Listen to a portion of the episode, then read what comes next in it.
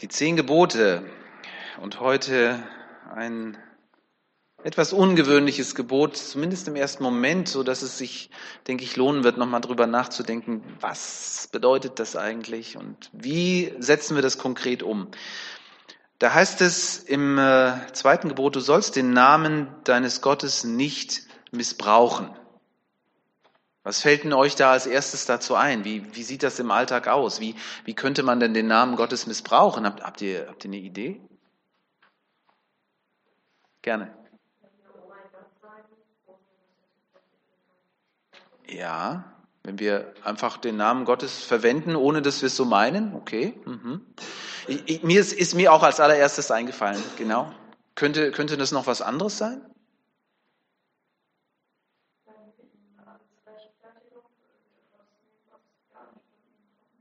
Und das ist, glaube ich, nochmal ein ganz wichtiger Punkt, wo, wo es auch spannend wird, wo, äh, ja, wo kleben wir Gott drauf und wo ist er vielleicht gar nicht drin. Gell? Genau, das äh, wird spannend.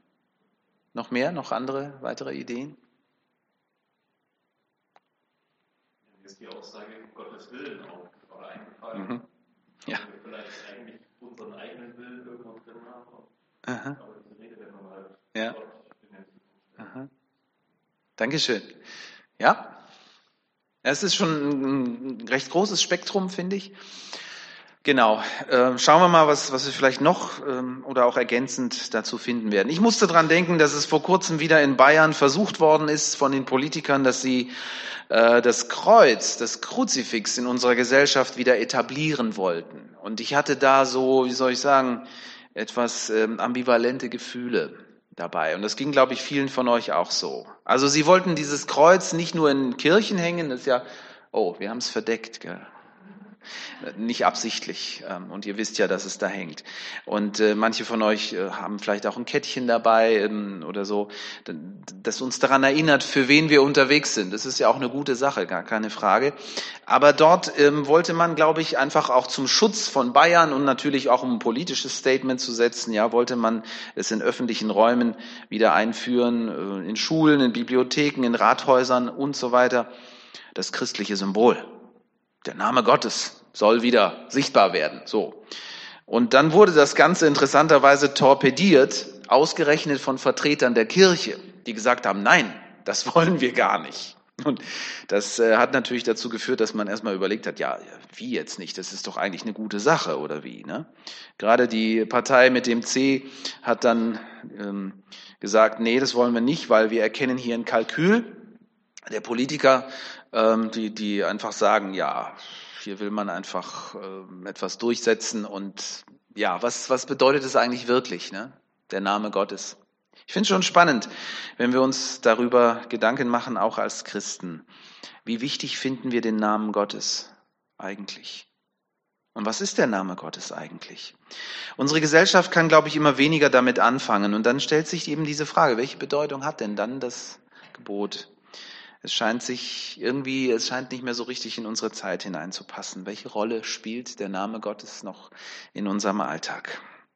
Äh, es ist so ein bisschen wie mit dem Namen einer Persönlichkeit aus längst vergangener Zeit. Wir lesen davon in einem Geschichtsbuch. Der Name von Napoleon, der Name von Cäsar, ja, und dann laut Allgemeinbildung sollte man wissen, wer das ist. Viele wissen es aber auch gar nicht mehr. Und mein Eindruck ist, das geht auch mit Gott ganz vielen Menschen immer mehr so. Da sagt jemand, du neulich bei der Taufe meines Patenkindes, da war ich ja in der Kirche, ne? Und da sagt dann jemand eine ganz komische Formulierung, da sagt dann jemand im Namen Gottes des Vaters, des Sohnes und des Heiligen Geistes. Und ich habe gedacht, was ist denn das? Was meint der jetzt? Gell? Und, und dann sagt jemand anders im Gespräch, du, ja, komisch. Also ich war neulich auf einer Hochzeit, da war das ähnlich. Da, da hat der Pfarrer die Leute getraut und hat auch diesen komischen Satz gesagt. Ne? Ja, das ist so ein bisschen wie das dazugehört, ne? Obligatorische Feststellung. Äh, der Standesbeamte sagt ja auch einen bestimmten Satz und dann, äh, ja, dann, dann weiß jeder Bescheid. Oder der Richter sagt etwas, er sagt dann im Namen des Volkes und fällt ein Urteil. Klingt ja auch ganz nett, vielleicht irgendwie auch beruhigend. Da ist nochmal sowas wie eine höhere Instanz über uns, ja, im Namen Gottes und so weiter. Aber die Frage ist, was, was macht das mit uns? Und macht es überhaupt noch was mit uns? Bewegt sich da etwas? Haben wir dann ein Gefühl der Ehrfurcht? Ich habe ja sowieso das Gefühl, dass, dass wir äh, auch insgesamt vor Autoritäten ganz stark so die Ehrfurcht verlieren. Vielleicht übertreibe ich ja auch, aber ähm, beim Namen des Volkes darf ja auch geschlampt werden. Ne? Und äh, im Namen des Gesetzes wird betrogen.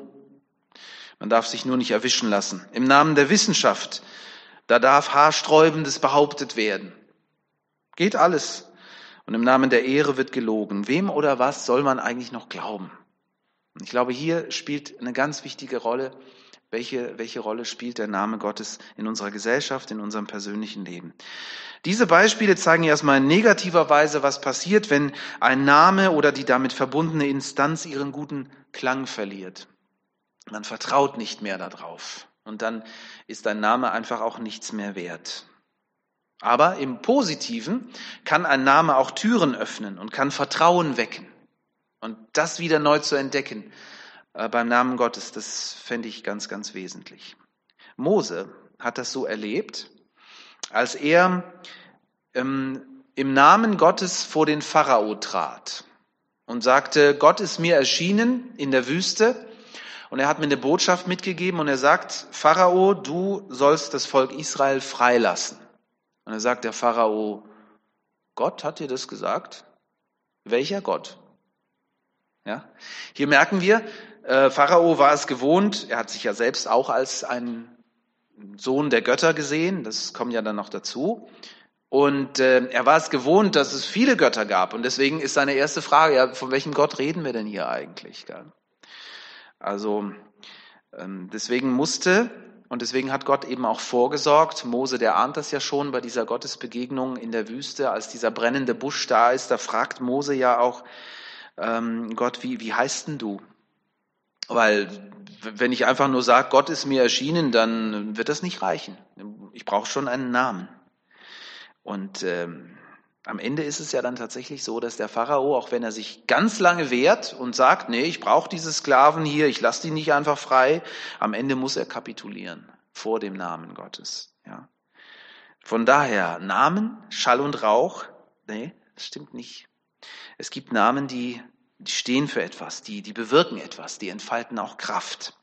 Und so ist auch der Name Jesus. Und damit springen wir schon mal, wir kommen nachher nochmal wieder zurück in, auf die ursprüngliche Stelle hier aus 2. Mose. Aber ich springe mal so ein bisschen voraus. Der Name von Jesus, der, der bewirkt etwas.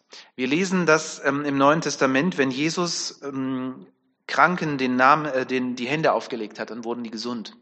Wenn in seinem Namen auch später durch seine Jünger ähm, Dämonen ausgetrieben wurden, dann, dann sind die geflohen, diese fiesen Monster. Ja? Und ähm, Christen sind im Namen Jesus ähm, zu Menschen gegangen, bis heute tun sie das und sagen ihnen die gute Nachricht von der Liebe Gottes und ermutigen sie, auf diesen Namen Gottes zu vertrauen. Kranke zu heilen, für Menschen zu beten, für Menschen da zu sein. Der Name von Jesus hat Kraft. Das gilt, glaube ich, noch einmal ganz neu wieder so für uns. Und da, da, wo wir das erleben, da dürfen wir das auch so weiter sagen und sagen, ich habe zu Jesus gebetet und er hat mich geheilt und er hat mich bewahrt und er hat mir geholfen. Genau. Und interessant ist, äh, gerade wenn ich sage Apostelgeschichte, es ist ja so, es gibt Leute, die wollen immer alles zu Geld machen. Die sagen, es geht immer ums Geld. Ne? Und äh, ja, da waren dann diese Geisterbeschwörer, die hatten ähm, ihr Einkommen damit, dass sie Menschen eben auch die Hände aufgelegt haben und haben dann eben sie befreit äh, auf okkulte Weise. Sie haben dann irgendwelche Formeln gebraucht und dann äh, haben sie versucht, Geister und Dämonen auszutreiben. In Ephesus zum Beispiel. Lesen wir in Apostelgeschichte 19. Und ähm, dann äh, erleben sie den Paulus und die Missionare, wie die das machen, dass sie im Namen Jesus dann eben sagen, ähm, du böser Geist, verschwinde und komm nie wieder und äh, merken, oh, das funktioniert. Und dann merken sie sich das und dann probieren sie das aus. Nachzulesen in Apostelgeschichte 19, da passiert dann Folgendes. Sie äh, ergreifen die erste sich bietende Gelegenheit, um über einen Menschen, der von bösen Geistern besessen ist, den Namen Jesus auszurufen. Der Schuss geht nach hinten los. Manche von euch kennen die Geschichte, denke ich. Ne? Da sagt der Dämon, äh, Jesus kenne ich und Paulus kenne ich auch. Aber wer seid denn ihr? Und dann stürzt sich der Besessene auf sie und attackiert sie in einer solchen Heftigkeit, dass sie verletzt aus dem Haus fliehen. Also das zeigt uns auch, dass, dass man den Namen Gottes missbrauchen kann und dass es auch nicht so einfach funktioniert. Ne? Also äh, wenn du, wenn du nicht wirklich an den Namen Jesu glaubst, dann hat er auch nicht wirklich eine Wirkung. Dann kann der Schuss auch schon mal nach hinten losgehen. Das, das würde man hier aus dieser Stelle sehr schön herauslesen können, finde ich. Das wäre sowas wie äh, die Strafe für die Übertretung dieses Gebotes, wenn man so will. Ja. Kommt dann gleich sofort. Aber zurück zum Kontext unseres Predigtextes. Es sind im Wesentlichen, und das habt ihr durch das, was ihr vorhin auch schon gesagt habt, schon auf den Punkt gebracht, es sind im Wesentlichen drei Dinge, gegen die sich das Gebot Gottes richtet. Zum einen, äh, das kam jetzt glaube ich noch nicht vor, der falsche Eid, also dass man vor Gericht den Namen Gottes benutzt und äh, eigentlich lügt. Dagegen verwehrt Gott sich. Dann, ähm, das, das hat mit dem zu tun, was ihr gesagt habt, gegen die Gotteslästerung. Und dann etwas, ähm, und das hatten wir gerade bei diesem Beispiel von diesen ähm, Geisteraustreibern da aus Apostelgeschichte 19. Da geht es um das Thema Zauberei. Es wird sehr schön deutlich in 3. Mose 19, Vers 12. Da heißt es, ihr sollt in meinem Namen keinen Meineid ablegen. Da ist das mit dem Gericht und den Namen Gottes dürft ihr so nicht entweihen. Also, das ist, wer sich beim Ablegen eines Eides auf den Namen Gottes beruft und dabei lügt, der entheiligt, der missbraucht sozusagen den Namen Gottes. Hier wird es sehr schön und ähm, einfach deutlich. Auch die Lästerung des Namens Gottes ist ein schwerwiegender Missbrauch und ähm, wurde damals sogar mit dem Tod bestraft. Gell? Da möchten wir natürlich nicht zurück, denke ich. Das Gleiche galt für jede Form okkulter Praktiken. Auch die waren dem Volk Gottes verboten. Das durften sie nicht machen, sich nicht mit irgendwelchen äh, Zaubereisachen einlassen, zu sagen, ich deute jetzt mal den Vogelflug und sage dann, was das für mein Leben oder für dein Leben bedeutet, ne, zum Beispiel. So. Warum ist Gott eigentlich die Sache mit seinem Namen so wichtig?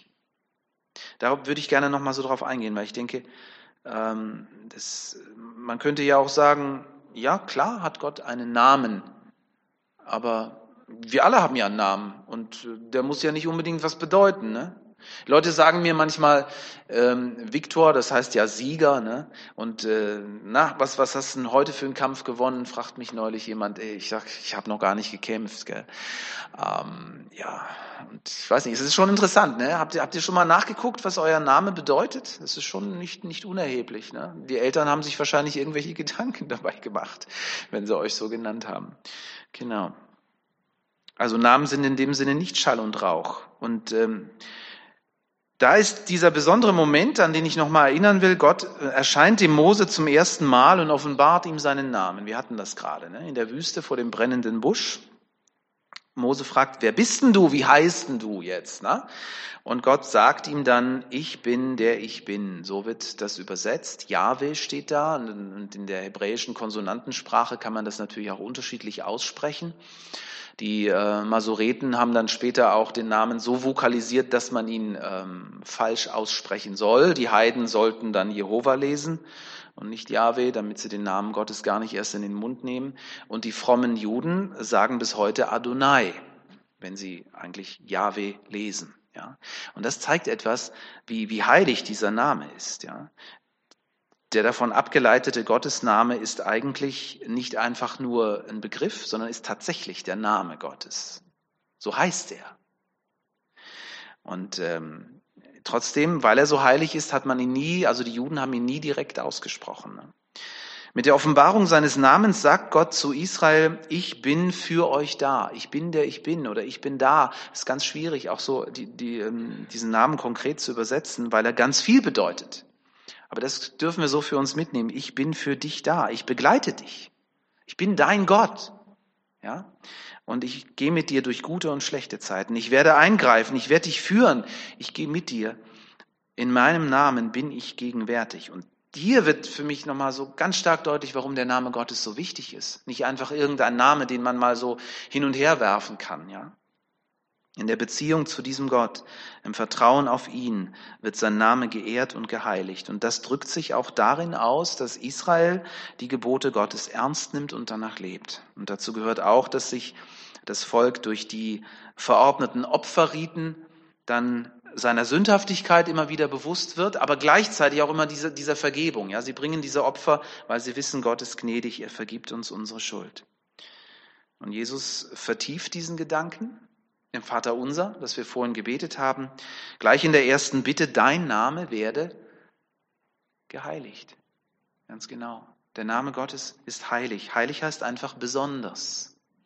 Und man äh, wirft ihn nicht hin und her, sondern ähm, man überlegt sich, wenn man ihn ausspricht. Und interessant ist auch im hohen priesterlichen Gebet im Johannesevangelium, da ähm, sagt Jesus, und er betet hier zu Gott und er sagt, ähm, ich habe deinen Namen diesen Menschen offenbart, also den Jüngern und auch uns. Das ist ein ganz wichtiges Anliegen von Jesus gewesen, dass wir wissen, wie Gott heißt und damit wie er ist, weil der Name ist Programm. Gott ist der Retter. Gott ist der, der mitgeht. Gott ist der, der hilft, weil er so heißt. Das tut er. Das ist einfach identisch mit dem, mit dem, mit dem Namen. Und dadurch, dass Jesus sich selbst unter den Willen seines himmlischen Vaters gebeugt hat und bis zum Tod, was wir gleich im Abendmahl miteinander feiern werden, gehorsam war, offenbarte er den Namen Gottes in einer ganz neuen, in einer absolut einmaligen Weise. Hier kommen wir nochmal einen Riesenschritt auf das Herz Gottes zu. So wie Jesus lebte und wie Jesus liebte und wie er Menschen begegnete, wie er sie lehrte und ähm, sie heilte, ihnen half und wie er am Ende durch seinen äh, Tod am Kreuz den Weg zu Gott öffnet, das offenbart uns den Namen Gottes, sein Wesen. Deswegen ist sein Name so wichtig. Wo konkretisiert sich dieses Gebot in unserem Alltag? Zunächst äh, Martin Luther. Finde ich super, wie er das macht in seinem kleinen Katechismus. Ich weiß nicht, ob ihr das kennt. Er schreibt ähm, zu diesem Gebot, wir sollen Gott fürchten und lieben, dass wir dabei seinen Namen nicht fluchen, schwören, zaubern, lügen oder trügen, sondern denselben in allen Nöten anrufen, beten, loben und danken. Das ist klasse. Das ist ein Satz, ziemlich lang, aber es ist ein Satz und da steckt alles drin. Ja. Ähm, ich lese ihn nochmal. Wir sollen Gott fürchten und lieben, dass wir dabei seinen Namen nicht fluchen, schwören, zaubern, lügen oder trügen, sondern denselben in allen Nöten anrufen, beten, loben und danken. Kurz und einprägsam hat der Reformator hier das Gebot auf den Punkt gebracht. Umso befremdlicher ist es dann, wenn man sich seine Biografie anschaut und wenn er merkt, wenn man merkt, wie er den Namen Gottes dann auch oder im Namen Gottes Dinge auch behauptet hat und Dinge gemacht hat. Und da wird er dann wieder sehr menschlich und ähm, ja, da, da finde ich, darf man auch kritisch sagen, da, da irrt er sich dann auch und da hat er auch schlimme Dinge auf den Weg gebracht, wenn ich nur darüber nachdenke, dass er selber Anstifter war, um Andersdenkende im Namen Gottes zu diskriminieren und sogar auszurotten. Das waren die, wie sie damals genannt wurden, die Wiedertäufer. Das wären wir heute gewesen, die Baptisten, ja. Oder was, was Luther über die Juden gesagt hat. Das, das ist auch krass. Das, das wollt ihr heute Morgen nicht hören. Das ist schon brutal auch. Es ist so, wir denken beim dritten Gebot immer ganz schnell an diese Angewohnheit vieler Zeitgenossen, die den Namen Gottes gedankenlos aussprechen. Und zum Beispiel ähm, statt, wenn man erschrocken ist, statt zu sagen, Huch, sagt man, oh Gott. Ne? Ja. Ich will das nicht verharmlosen. Ich denke schon, dass es auch gut ist, wenn wir Christen einüben, dass, dass wir, wenn wir reden, darauf achten, was wir sagen und so. Ich, ich will das auch nicht überproblematisieren. Das ist einfach, denke ich, ein wertvoller Gedanke, den man so mitnehmen kann, dass man den Namen Gottes heiligt und dass man ihn nicht sinnlos in den Mund nimmt. Das ist ganz sicher so. Aber ich denke, es gibt eine andere und vielleicht schlimmere Form, den Namen Gottes zu missbrauchen, indem wir Dinge im Namen Gottes tun, die seinem Wesen nicht entsprechen, die er nicht okay findet. Und da habe ich äh, so ein paar Sachen gesagt, wo ihr mir sofort zu äh, pflichten werdet und sagen werdet, ja, das sehen wir genauso, das sieht man auch in der Gesellschaft so. Aber ich habe auch eine Spitze mitgebracht, die ich euch einfach mal sagen will und äh, nehmt sie mit. Ihr müsst es nicht so sehen wie ich, aber ähm, ich finde es spannend, auch darüber mal nachzudenken. Im Namen Gottes, was wird denn alles etikettiert im Namen Gottes? Ich meine, es ist klar, wenn wir im Namen Gottes und der Kirche Menschen töten, wie in den Kreuzzügen passiert, im Mittelalter, da wird der Name Gottes missbraucht. Das fällt uns, glaube ich, auch nicht schwer, da äh, zu sagen, ja, das sehen wir genauso. Wenn heute im Namen Gottes Waffen und Instrumente gesegnet werden, wenn Menschen wegen ihrer Hautfarbe, ihrem Geschlecht, ihrer Rasse oder Religion bedrängt oder unterdrückt werden, wenn zu Hass und zu Ausbeutung aufgerufen wird im Namen Gottes, dann ist das Missbrauch seines Namens. Was ist denn mit Handlungen, die Gott in seinen Geboten verbietet, wo dann sein Name trotzdem von ähm, Christen und Kirchen draufgeklebt wird, die das dann gutheißen, zu dem, zum Beispiel indem man homosexuelle Paare traut? Dürfen wir das eigentlich? Ich finde es ja spannend, eure Reaktionen zu sehen. Da erlebe ich auch unter meinen Kollegen unterschiedliche äh, Sichtweisen der Dinge. Wir leben in einer spannenden Zeit. Und es lohnt sich immer wieder auch darüber zu reden. Und es ist manchmal auch nicht einfach und wir werden auch nicht auf einen Nenner kommen, aber ja, nicht immer, aber vielleicht doch, genau. Also mir ist, mir ist ja auch ganz wichtig zu sagen, es geht mir nicht darum, dass ich mich von Menschen distanziere, weil sie Dinge tun, die falsch sind. Wir, wir tun alle Dinge, die falsch sind, immer wieder, wahrscheinlich den ganzen Tag. Manchmal denken wir gar nicht drüber nach. Aber es ist was anderes, wenn man etwas, das nicht okay ist, gut heißt und sagt, Gott segne das. Ja, das ist irgendwie nochmal was anderes. Und da finde ich, dass wir uns da auch als Kirchen auf, auf einen Irrweg begeben, wenn wir das tun. Ich komme zum Schluss. Als Kirchen, sage ich, und auch als Christen haben wir es nicht nötig, gut gemeinte, aber letztlich falsche Zugeständnisse zu machen. Machen wir uns uns bewusst, dass der Name Gottes, an den wir glauben, Kraft hat. Das brauchen wir für unseren Alltag. Denn Römer 10, Vers 13, jeder, der den Namen des Herrn anruft, wird gerettet werden. Das ist gigantisch. Jeder. Immer und überall. Und wir ehren Gott und seinen Namen, wenn wir im Vertrauen zu ihm beten, dass er den Sünder liebt und ihm die Schuld vergibt und neue Lebensperspektiven öffnet.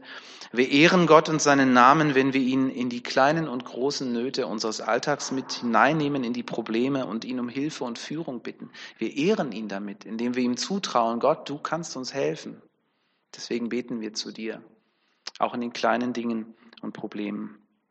Und wir ehren Gott und seinen Namen, wenn wir ihn anbeten und loben und wenn wir in seinem Namen leben so wie die ersten Christen in der Apostelgeschichte.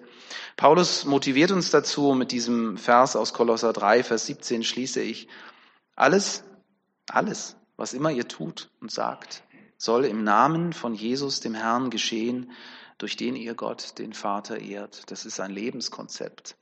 Und das dürfen wir einüben. Damit dürfen wir jederzeit schon beginnen. Amen.